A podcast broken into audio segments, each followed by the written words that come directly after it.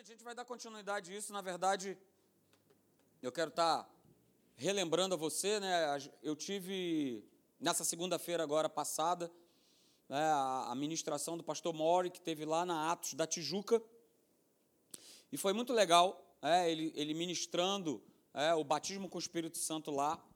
E nós já éramos batizados, na sua grande maioria, né, os alunos que estavam ali, quase 300 alunos, é, eu diria para você que 95% já eram batizados no Espírito Santo. Algumas pessoas vieram à frente, são pessoas de, de outras denominações, né, ainda tem uma grande resistência, uma grande dificuldade para compreender isso com o seu Espírito Santo, com o seu espírito, mas eu confesso para você que eu fui bastante renovado, né? E é sempre bom a gente poder estar tá trazendo esse assunto à tona para que nós que somos batizados com o Espírito Santo, a gente não esmoreça e não se esqueça do porquê ser batizado com o Espírito Santo. Não simplesmente, como eu sempre falo, né, eu ministro essa aula na Atos, é, de a gente simplesmente não cumprir uma estatística. Ah, quantos aqui são batizados com o Espírito Santo? Eu, eu, eu, pastor, eu, eu. Ah, talvez aqui nesse auditório todos sejam. Quantos aqui são batizados no Espírito Santo? Levante sua mão. Ah, pois é, todos são. Ah, e e a gente não simplesmente cumpre uma estatística, mas a gente deixe de viver o que esse batismo ele nos traz. Então, nessa noite eu quero, eu quero te trazer à memória né, algumas coisas que eu sei que vai abençoar a tua vida, como eu fui abençoado na segunda-feira, por uma palavra simples do pastor Mori, que né, trouxe lembranças né, a respeito do que é o batismo com o Espírito Santo. É claro, ele falou um pouco da, das suas experiências lá, ele conviveu durante 11 anos né, com o pastor Kenneth Hagen, teve esse convívio de, de sair com ele nesse ministério dele que era itinerante, e ele estava contando um pouco disso, mas falando também sobre o batismo, e a gente vai dar um pouco de sequência no que a gente falou na quarta-feira passada. Eu usei esse texto aí de Lucas, capítulo 2, verso 25 ao 27. Eu vou passando aí para você, mas se você quiser abrir, fique à vontade. Verso 25 diz assim: Olha, havia em Jerusalém um homem chamado Simeão. Esse homem ele era justo e piedoso e ele esperava a consolação de Israel. E aí eu grifei aí, né, mudei até a cor da fonte, diz assim: o Espírito Santo, ele, ele o quê? Ele estava sobre ele. Ele não era nova criatura, ele não era nascido de novo, ok? Isso é importante a gente, a gente se situar, a gente se posicionar. Ele não era nova criatura, ele não havia nascido de novo, beleza? Jesus ainda estava para nascer. Ele não era nova criatura, mas diz que o Espírito Santo estava sobre ele. Verso 26. Olha o que continua dizendo: revelar, revel, revelara-lhe o Espírito Santo. O Espírito Santo estava sobre ele. E o Espírito Santo lhe revelou algo, revelou alguma coisa para Simeão, que ele não passaria pela morte, sem antes ver o Cristo do Senhor. E aí no verso 27 diz: Olha, movido pelo Espírito. Três versos falando do Espírito Santo em ação na vida desse homem que não era nova criatura. Não era nova criatura, mas era um homem temente a Deus, que buscava a Deus. Então, movido pelo Espírito, ele foi ao templo. E quando os pais trouxeram o menino Jesus para fazerem com ele o que a lei ordenava, você sabe o que, que acontece com o texto. Né? Ele diz: Olha, agora eu já posso me despedir, já ir para a casa do papai, porque os meus olhos viram o rei. Mas o que eu quero chamar a tua atenção aqui é que Simeão não era nova criatura. Mas mesmo assim você pode ver o quanto o Espírito Santo agia na vida desse homem. E como agia nesse homem. Poxa, o Espírito Santo estava é, sobre ele, o Espírito Santo revelou a ele que ele não morreria sem antes ver a Jesus. E o Espírito Santo o moveu para que ele fosse no templo, para que ele fosse para lá. E aí vamos ver que para frente, Veja que legal. Atos capítulo 2, do verso 1 ao 4, acho que não está aí. Não, não está aí. Aí eu peço que você abra. A gente vai ler a passagem que fala a respeito do dia de Pentecostes. Você conhece também. Então a gente vê um homem que não é nova criatura, que era um servo de Deus somente, mas era um homem que recebia grandes manifestações do Espírito na vida. E isso não vem, não aconteceu na vida de Simeão à toa. Ok? Ele não era um queridinho um escolhido, mas ele era um homem que buscava o Senhor. Por isso o Espírito Santo estava sobre ele. Mas lá em Atos capítulo 2, você conhece o texto, a partir do verso 1, diz assim: Ao cumprir-se o dia de Pentecostes, estavam todos reunidos no mesmo lugar. E de repente, veio do céu um som, como de um vento impetuoso, e encheu toda a casa onde estavam assentados. Está falando dos discípulos e mais pessoas que estavam com ele, aproximadamente 120 pessoas. Encheu toda a casa onde eles estavam sentados. E apareceram, distribuídas entre eles, línguas como de fogo, e passou e pousou uma sobre cada um deles. Todos ficaram cheios do Espírito Santo e passaram a falar em outras línguas, segundo o Espírito lhes concedia que falassem. Olha, olha a diferença. Simeão não era cheio do Espírito Santo, o Espírito Santo estava sobre ele, mas agora eles estavam cheios, ou seja, o Espírito Santo veio fazer morada na vida deles. E eles se tornaram cheios, mas mais do que se tornarem cheios, eles passaram a falar em outras línguas, coisa que Simeão não tinha tido essa experiência e não ia ter mesmo porque ele não era nova criatura. O Espírito Santo ainda não havia é, vindo para a terra. Ok? Então, na nova aliança, né, na aliança que nós estamos vivendo, que é essa aliança de nós termos o nosso espírito recriado, de nós sermos templos vivos do Espírito Santo, de nós sermos guiados, de nós sermos dirigidos, de nós sermos movidos, de nós sermos levados sempre por Deus aí, mesmo assim, com tudo isso, né, a igreja, ela ainda conhece muito pouco sobre a força desse espírito recriado em Deus. Nós conhecemos, quando eu estou falando da igreja, tá, querido? Eu estou me botando nesse meio também. Nós conhecemos muito pouco. Nós exercitamos muito pouco o fato de o Espírito Santo ele habitar em nós e o fato de sermos batizados com o Espírito Santo e nós não usarmos o dom de línguas no nosso dia a dia em todas as coisas. E a gente vai falar um pouco sobre isso. Ok? Então a gente conhece muito pouco essa, essa força. E um homem que não era nova criatura, ele conhecia bastante. Ele conhecia bastante. E o Espírito estava sobre ele. Mas ele já tinha um conhecimento alto. Ele já se movia exatamente com aquilo que o Espírito Santo falava. E aí, depois desse relato que a gente leu de Atos capítulo 2, a gente vê a igreja primitiva indo para um outro patamar, começando a crescer, começando a se desenvolver, depois que o Espírito Santo desce sobre ela. Então, os discípulos, eles chegaram à seguinte conclusão: veja aí, a força da ação e do crescimento, é, ou seja, do interior de cada um de nós, do espírito humano, está no poder do Espírito Santo. Eles chegaram a essa conclusão. E que muitas vezes nós não chegamos. Ou por conta das coisas do nosso dia a dia, de trabalho, de estudo, de família, de casa, de tantas coisas, a gente deixa passar. Que essa força, esse crescimento vai estar no poder do Espírito Santo. Eles concluíram isso. Por quê? Porque antes do Espírito Santo, eles eram os discípulos arroz. Conhece o discípulo arroz? Eles só acompanhavam a Jesus. Eles só acompanhavam. Arroz não é isso? Não é um acompanhamento? Pois é, eles só acompanhavam Jesus. Eles estavam aprendendo, eles estavam ensinados, mas eles não agiam com base nesse poder. É claro, o Espírito Santo não habitava neles. E Jesus mesmo declarou isso: olha, vai chegar um tempo que vocês vão ser revestidos de poder. Tá? Fiquem aí, vocês vão ser revestidos de poder. E aí sim, quando vocês estiverem revestidos de poder, vocês vão poder ir para Samaria, para até os confins da terra, levar essa palavra e vocês vão ser usados por Deus. Eles também compreenderam uma outra coisa, que eu coloco aí para vocês, que o dom de línguas, ele é parte vital no processo de edificação e crescimento do espírito humano recriado ou vivo. Eles também compreenderam isso. Que o dom de línguas, o falar em línguas é parte vital. Para que nós sejamos edificados, para que nós possamos crescer, para que o meu espírito ele sempre esteja vivo, ele sempre esteja uma brasa, vai ser através é, do exercício, do exercitar, do falar em línguas, do orar em línguas. Meu espírito vai estar uma brasa, pegando fogo. Eles entenderam, eles compreenderam. Mas nós também precisamos compreender, e eles compreenderam uma outra coisa, uma terceira coisa que eu coloco aí para vocês.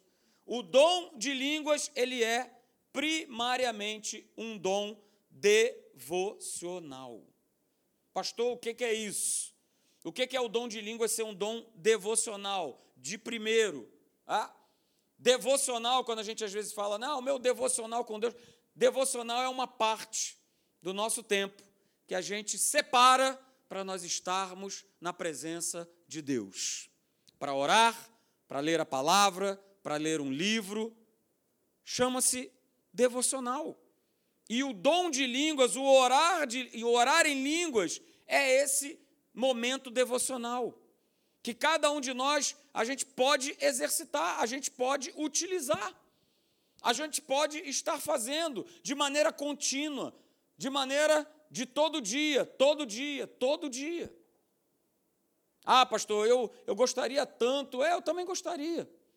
Nós não temos o tempo, talvez, que nós gostaríamos de ter para nós estarmos é, mais próximos de Deus, tirando essa, essa parte, separando essa parte, fazendo é, o que Jesus falou. Olha só, quando você for orar ao Pai, que você se é, fica ali em secreto, eu vejo isso lá pela minha casa, é, ficar em secreto só quando está todo mundo dormindo. Aí eu estou em secreto. Porque elas também estão em secreto, né? as duas meninas. Porque caso contrário, não tem como ficar em secreto. Porque é toda hora, pai isso, pai aquilo, mãe aquilo, me dá isso, me dá aquilo. Não tem como. Não tem como. Mas a gente precisa criar um tempo, um mecanismo para nós termos esse momento diário com Deus, no, no que diz respeito a nós orarmos em línguas. Orarmos em línguas não será algo que acontece somente aqui na igreja ou nem na igreja acontece. É, pastor, um dia eu fui batizado, um dia realmente eu orei em línguas, mas isso já faz uns três anos, uns cinco anos, uns dez anos. É o relato de muitas pessoas que às vezes vêm falar com a gente.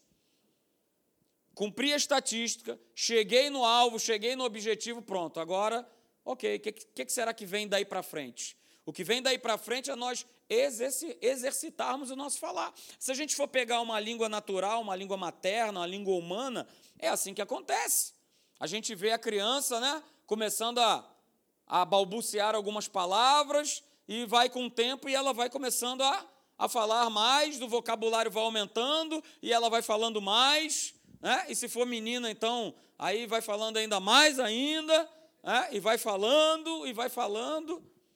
Né? Mas é um exercício. Porque se a gente ficar de boca calada, de boca fechada, não sai nada. A gente não se relaciona, a gente não tem comunhão com as pessoas, a gente não tem comunhão em casa. Ok?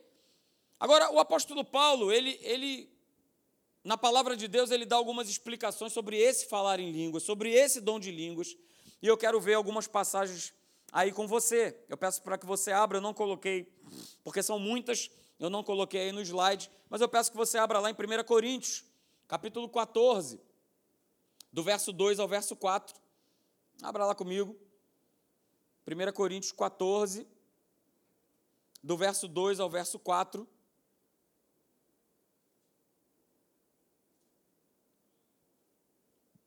Primeira Coríntios 14, do verso 2 até o verso 4. O verso 2 diz assim: Pois quem fala em outra língua não fala a homens, senão a Deus, visto que ninguém o entende, e em espírito fala mistérios.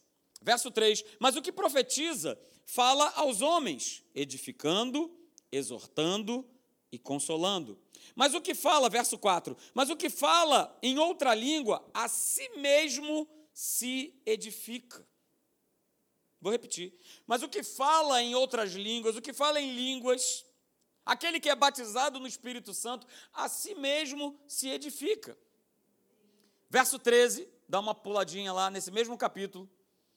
Verso 13, vai lá comigo. Pelo que o que fala em outra língua deve orar para que a possa interpretar. Verso 14, porque se eu orar em outra língua, o meu espírito ora de fato. Quando eu oro em línguas, o meu espírito ora de fato. Ok? Vamos ver na Bíblia Viva esses mesmos versos. Talvez você não tenha né, ela aí com você, mas aí você ouve e você vai ver uma explicação ainda legal desses mesmos versos. Verso 2 desse capítulo 14 diz: Entretanto, se você tem o dom de falar em línguas, isto é, falar em línguas que nunca aprendeu, você estará falando a Deus, mas não aos outros, visto que eles não poderão compreendê-lo. Você estará falando pelo poder do Espírito Santo, mas tudo será um segredo. Verso 4: Portanto, uma pessoa que fala em línguas está ajudando a si mesma a crescer espiritualmente. No verso 14, na Bíblia Viva, diz assim: Porque se eu orar numa língua que eu não compreendo, o meu espírito estará orando. O meu espírito estará orando. Vá comigo agora lá em Romanos, capítulo 8, verso 26 e 27. A gente ainda vai ver mais duas passagens aí. Isso precisa ficar claro para cada um de nós. E mais do que claro, ser a nossa prática de vida, de fé, de oração. Romanos 8, 26 e 27. Verso 26 diz assim: Também o Espírito, semelhantemente, ele nos assiste em nossa fraqueza, porque não sabemos orar como convém. Mas o mesmo Espírito intercede por nós, sobremaneira, com gemidos inexprimíveis. Verso 27: E aquele que sonda os corações sabe qual é a mente do Espírito, porque, segundo a vontade de Deus, é que ele intercede pelos santos. Legal, guarda isso no teu coração. Agora vamos lá para Judas. Pastor, onde é que está Judas? Está na Bíblia, aleluia. Não está enforcado. Esse é outro Judas. Judas, e Judas só tem um capítulo só. Então é o capítulo primeiro, só tem ele, verso 20. Judas, versículo 20, diz assim: Vós, porém, amados, edificando-vos na vossa fé santíssima, e o que, é que ele diz aí? Orando no Espírito Santo. Orando no Espírito Santo. Na Bíblia Viva diz assim: Mas vocês, queridos amigos, devem edificar as suas vidas cada vez mais firmemente sobre o alicerce da nossa santa fé e aprender a orar no poder e na força do Espírito Santo. Então, queridos, a gente vê passagens e mais passagens que nos mostram essa importância de mais do que ser movidos, dirigidos, instruídos pelo Espírito Santo, a necessidade é, de, de nós orarmos em línguas, de nós exercitarmos esses dons de línguas. Então, se eu pudesse pegar e fazer um compêndio de todos esses versos que eu li aqui para você, 1 Coríntios, Romanos, Judas, eu poderia colocar assim para você, ó, um resumão bem legal. Quando eu oro em línguas, primeiro, o meu espírito ora de fato. Resumão aí para você, de tudo isso que a gente leu na palavra. Primeiro, o meu espírito ora de fato. Em segundo, é, eu oro em línguas, eu estou orando segundo a vontade de Deus. Vai pegando nessa, nessa noite. Terceiro, quando eu oro em línguas, eu estou orando no poder e na força do Espírito Santo. Ah, isso é muito precioso. Quando eu oro em línguas, o meu espírito ora de fato. Eu oro segundo a vontade de Deus. Eu oro no poder e na força do Espírito Santo. E continua, a lista não acaba. Ah, eu falo a Deus em segredo, eu falo a Deus em mistérios, eu edifico o meu espírito. Quando eu oro em línguas, eu estou edificando o meu espírito, eu estou desenvolvendo o meu espírito. E o último item, eu estou fortalecendo a minha fé. Olha quantos e quantos e quantos benefícios nós temos quando a gente faz desse dom, é primariamente um dom é, vocacional, um dom é, que a gente faz o nosso, o nosso momento devocional e a gente transforma ele num momento, num dom, num dom devocional. Então veja a importância de quando eu estou orando em línguas. E aí eu coloco mais ainda para você, falando de mais coisas, falando a respeito dessa importância, de uma maneira bem simples, a respeito da importância desse dom, de nós orarmos em línguas. Quando eu oro em línguas, é o meu espírito que, na verdade, está orando e crendo pela fé. Quando eu oro em línguas, é o meu espírito que está orando de fato e eu creio pela fé. É óbvio, a gente vai ter que crer pela fé. E essa é a grande barreira das pessoas de receberem o batismo do Espírito Santo. Porque tudo, querido, envolve fé, tudo. Inclusive o receber, o receber do dom. Envolve fé. Você precisa ter fé para ser curado. Você precisa ter fé é, para conquistar aquilo que Deus ele colocou no teu coração. E receber o dom do Espírito não é diferente. É um exercício de fé. Mas quando eu já sou batizado, que é o nosso caso, quando eu oro em línguas, é o meu espírito, na verdade, ele está orando e essa crença ela vem automaticamente em mim. Outro motivo importante, quando eu oro em línguas, eu posso estar certo de que a oração que eu estou fazendo, ela é segundo a vontade de Deus. Isso aí também parece que talvez para você possa parecer algo algo banal, mas para muitas pessoas não é. Pastor, qual é a vontade de Deus? Você, alguém já te perguntou isso?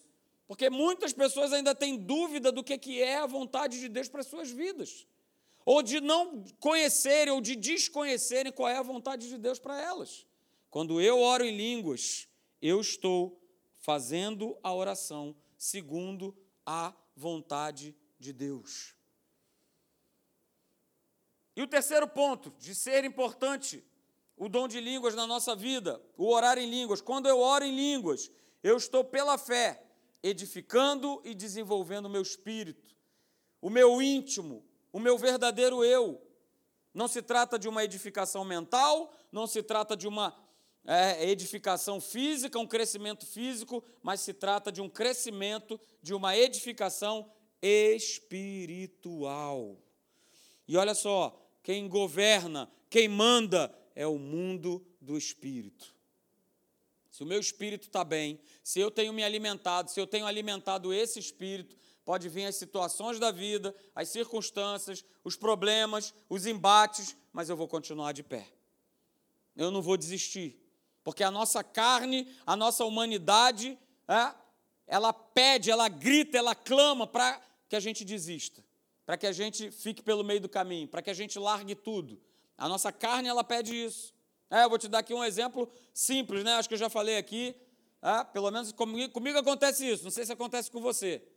Vou lá para o aterro do Flamengo. Vou começar a correr. E olha, eu vou falar uma coisa para vocês. Primeiro quilômetro, segundo quilômetro, o tempo inteiro a minha mente está comandando assim: para, para. O que, que você está fazendo aqui? Você podia estar lá na tua sessão agora, sentado no ar-condicionado, trabalhando. Você está aqui nesse sol, né, nesse calor, desviando de carro, desviando das pessoas e tal. Para, para, para. É o nosso corpo, é a nossa humanidade. Sempre falando para. Não, desiste, desiste, desiste disso, desiste daquilo, desiste da tua família, desiste do teu casamento, desiste do teu filho essa é a nossa parte natural.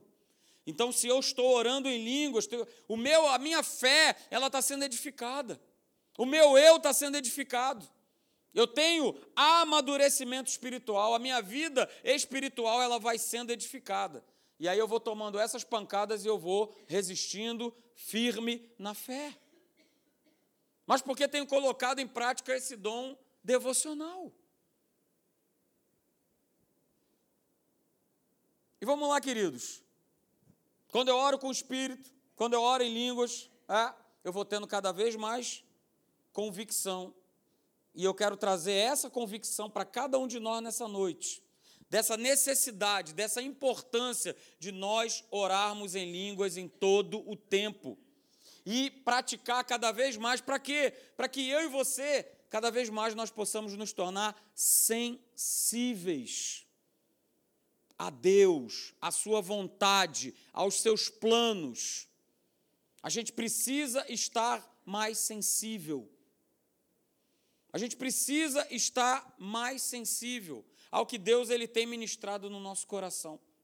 E eu só vou estar mais sensível, é, com o meu espírito né, em alta, se eu estiver cada vez mais colocando em prática o dom de línguas, o orar em línguas. Se eu quero ver resultado eficiente na minha vida, na minha vida de oração, na minha vida como um todo, eu vou precisar ter é, e dar continuidade, constância, consistência nessa minha vida de oração em línguas. Foi isso que o pastor Mauro falou para a gente lá segunda-feira. É um dia a dia, é um processo, é todo tempo, é toda hora. Quando eu oro em línguas, é, essa oração ela vai trazendo benefícios para a minha vida. A minha mente se renova, a minha mente se fortalece, o meu interior se fortalece. E aí, queridos, nessa luta, né, como a palavra de Deus diz, que lá em Gálatas capítulo 5, que o, a carne milita contra o espírito e o espírito contra a carne, a gente consegue vencer essa batalha, essa condição, porque o meu espírito está fortalecido. E nós precisamos tomar um cuidado muito grande. De vez em quando eu tenho falado isso, e isso serve para a minha vida, ah, no, no, que diz respeito ao ativismo que a nossa vida ela, hoje em dia ela é. Ativismo de, de se trabalhar, de se estudar, de casa, disso, daquilo outro, ou às vezes até mesmo da própria igreja. Ou de uma outra tarefa que a gente possa estar envolvida, e a gente está tão mergulhado nesse ativismo que aí, na hora do embate, é claro, a minha carne vai estar lá em cima, a minha carne está forte, está fortalecida, mas o meu espírito está fraco, está murcho, porque eu não tenho colocado em prática essa oração que está disponível para cada um de nós. Como é que eu vou fazer com que o meu espírito domine a minha carne se eu não tenho me fortalecido nele? Queridos, a oração no Espírito Santo, ao orar em línguas, é a porta de entrada para que o nosso homem interior, eu falei sobre isso quarta-feira passada, comparando homem interior e homem exterior. O orar em línguas é a porta de entrada para que nós possamos ser inundados, iluminados com a verdade da palavra de Deus. E mais, para que a gente receba entendimento espiritual sobre essa palavra, porque senão passa a ser só letra. Porque senão passa a ser só um livro de histórias. Aonde eu conheço, aonde eu sei que está escrito, mas o que está escrito não faz a menor diferença na minha vida. E nós precisamos sair é, dessa plataforma. A gente precisa sair dessa vala e a gente entrar numa vida equilibrada. E eu só vou ter essa vida equilibrada se eu tiver nessa prática do orar em línguas, desse dom devocional. Quanto mais eu orar em línguas, mais vai crescer a tua consciência, a minha consciência sobre as situações que envolvem as coisas espirituais. E queridos, olha só, nada acontece por acaso na nossa vida. Guarde isso. As coisas não acontecem por acaso, nem para o bem e nem para o mal. E a gente precisa ter essa consciência em alta em alta. Quando foi de sábado para domingo, antes da eleição, e depois eu vim saber que outras pessoas também, não sei nem se foi o seu caso, mas eu soube de algumas outras pessoas, eu não consegui dormir à noite. E eu não estava entendendo por quê. Dormia, acordava, dormia, falei, Senhor, o que é isso? E aí Deus ele me mostrou, olha só, é esse momento que essa nação ela vai começar a atravessar. E nós precisamos estar preparados. E nós precisamos estar vigilantes. E nós precisamos estar orando. Orando por esse país, orando pelo nosso Estado, orando pelo nosso presidente, orando pela vida dele. Vocês têm visto, vocês têm observado notícias que é um homem é, que tem se mostrado pela primeira vez nesse país, onde nunca foi visto, alguém que mostra que, olha só, Deus está em primeiro lugar na minha vida. Eu estou começando a ter intimidade com esse Deus. Eu estou começando a querer buscar intimidade com esse Deus. E a gente precisa orar, orar pela vida dele, independente se eu fui favorável ou se eu fui contra, mas saber que esse momento mais do que um momento político, mais do que um momento econômico, é um momento de virada no nosso país. É um momento de virada. E muitas pessoas profetizaram isso há quatro, cinco anos atrás, dizendo que o Brasil ia passar por esse momento de limpeza, ia passar por esse momento de virada. E quem de nós aqui iria imaginar que na nossa nação ela estaria passando por tudo isso? Ninguém iria imaginar. Nenhum de nós aqui iria imaginar que nós estaríamos vivendo um momento desse no país. E a gente precisa continuar orando, depositando a nossa confiança não num homem, mas colocando a nossa confiança em Deus. E pedindo que Deus ele opere, orando em outras línguas, opere na vida do Jair Bolsonaro e em toda a equipe que vai estar com ele. Orar, orar pelo nosso país, orar pelos nossos governantes, é o que diz a palavra de Deus. Então, queridos, o Espírito Santo ele nos ajuda. Ele é o nosso ajudador. Mas para isso a gente precisa ter comunhão. Ah? Para isso a gente precisa estar orando. O Espírito Santo ele conhece as coisas que estão lá adiante, as coisas que estão à frente. O Espírito Santo conhece os planos e os propósitos de Deus a respeito da tua vida. O Espírito Santo conhece os planos e os propósitos de Deus a respeito do teu futuro.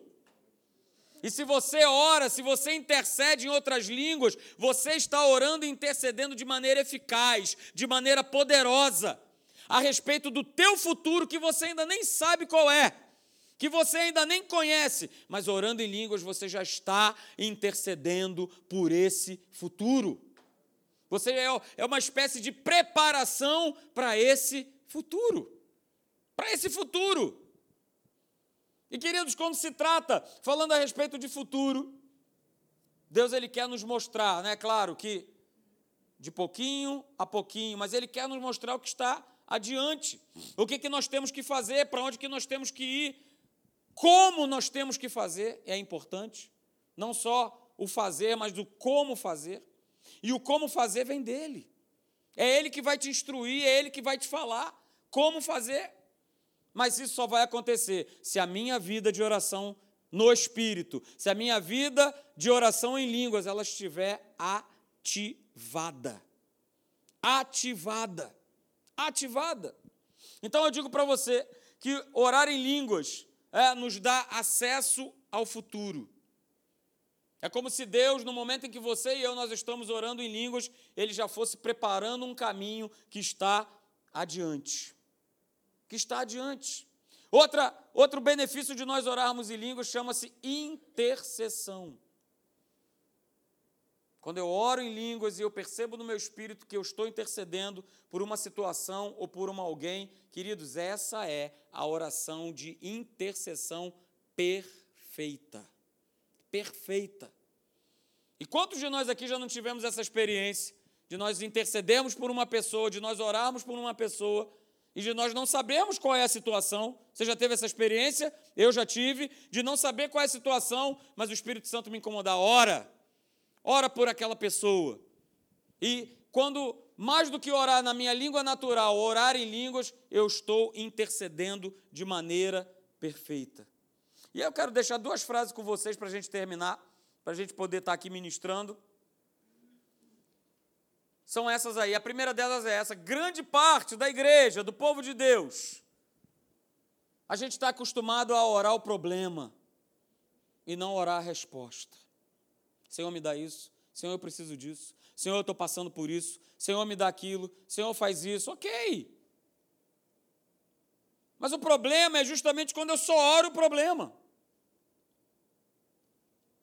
E quando eu não oro, a resposta que ela já foi providenciada por Deus, porque no momento em que eu oro, no momento que eu levanto a minha voz em oração, na língua natural ou em línguas, queridos, orando segundo a vontade de Deus, Deus ele já envia a resposta. A gente vê isso na vida de Daniel.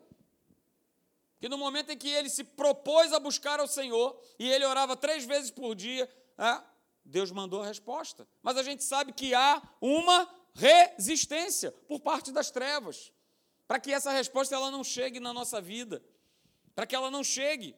Então eu vou começar agora a orar em línguas, a orar na minha língua materna, orar a resposta, agradecer, Senhor, eu sei que a tua resposta ela já aconteceu. A tua resposta ela já veio. OK?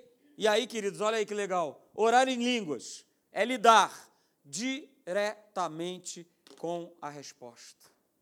Quando eu oro em línguas, a respeito de uma situação que eu já coloquei diante de Deus, quando eu oro em línguas, eu já estou lidando com a resposta. Eu já estou orando de maneira perfeita, edificando o meu espírito e orando a resposta e agradecendo a Deus. E agradecendo a Deus porque Ele já me concedeu. Porque Ele é nosso Pai. Como nós vimos aqui no momento né, das sementes de crescimento, Ele tem prazer na nossa prosperidade. E aí, tirando um pouquinho do lado da grana, Ele tem prazer que você prospere espiritualmente. Ele tem prazer que eu e você possamos ser usados para nós abençoarmos pessoas, para nós termos ousadia de vermos uma pessoa que está passando por uma situação, uma dificuldade, um problema, e falar assim: cara, eu posso orar por você, eu posso orar pela tua vida, e não ficarmos quietos. Ah, é, tá assim, poxa, que pena, né? Puxa, é, mas tá ruim para todo mundo, né? E aí a gente vai embarcando nessa canoa da naturalidade de viver como todo mundo vive, de falar, eu falei aqui domingo passado à noite, de falar o que todo mundo enxerga, do que todo mundo vê.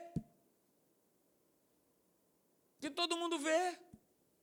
Mas, queridos, quando eu me coloco nessa posição de orar em línguas em todo o tempo, e o pastor Mauro falou um negócio muito legal lá, é?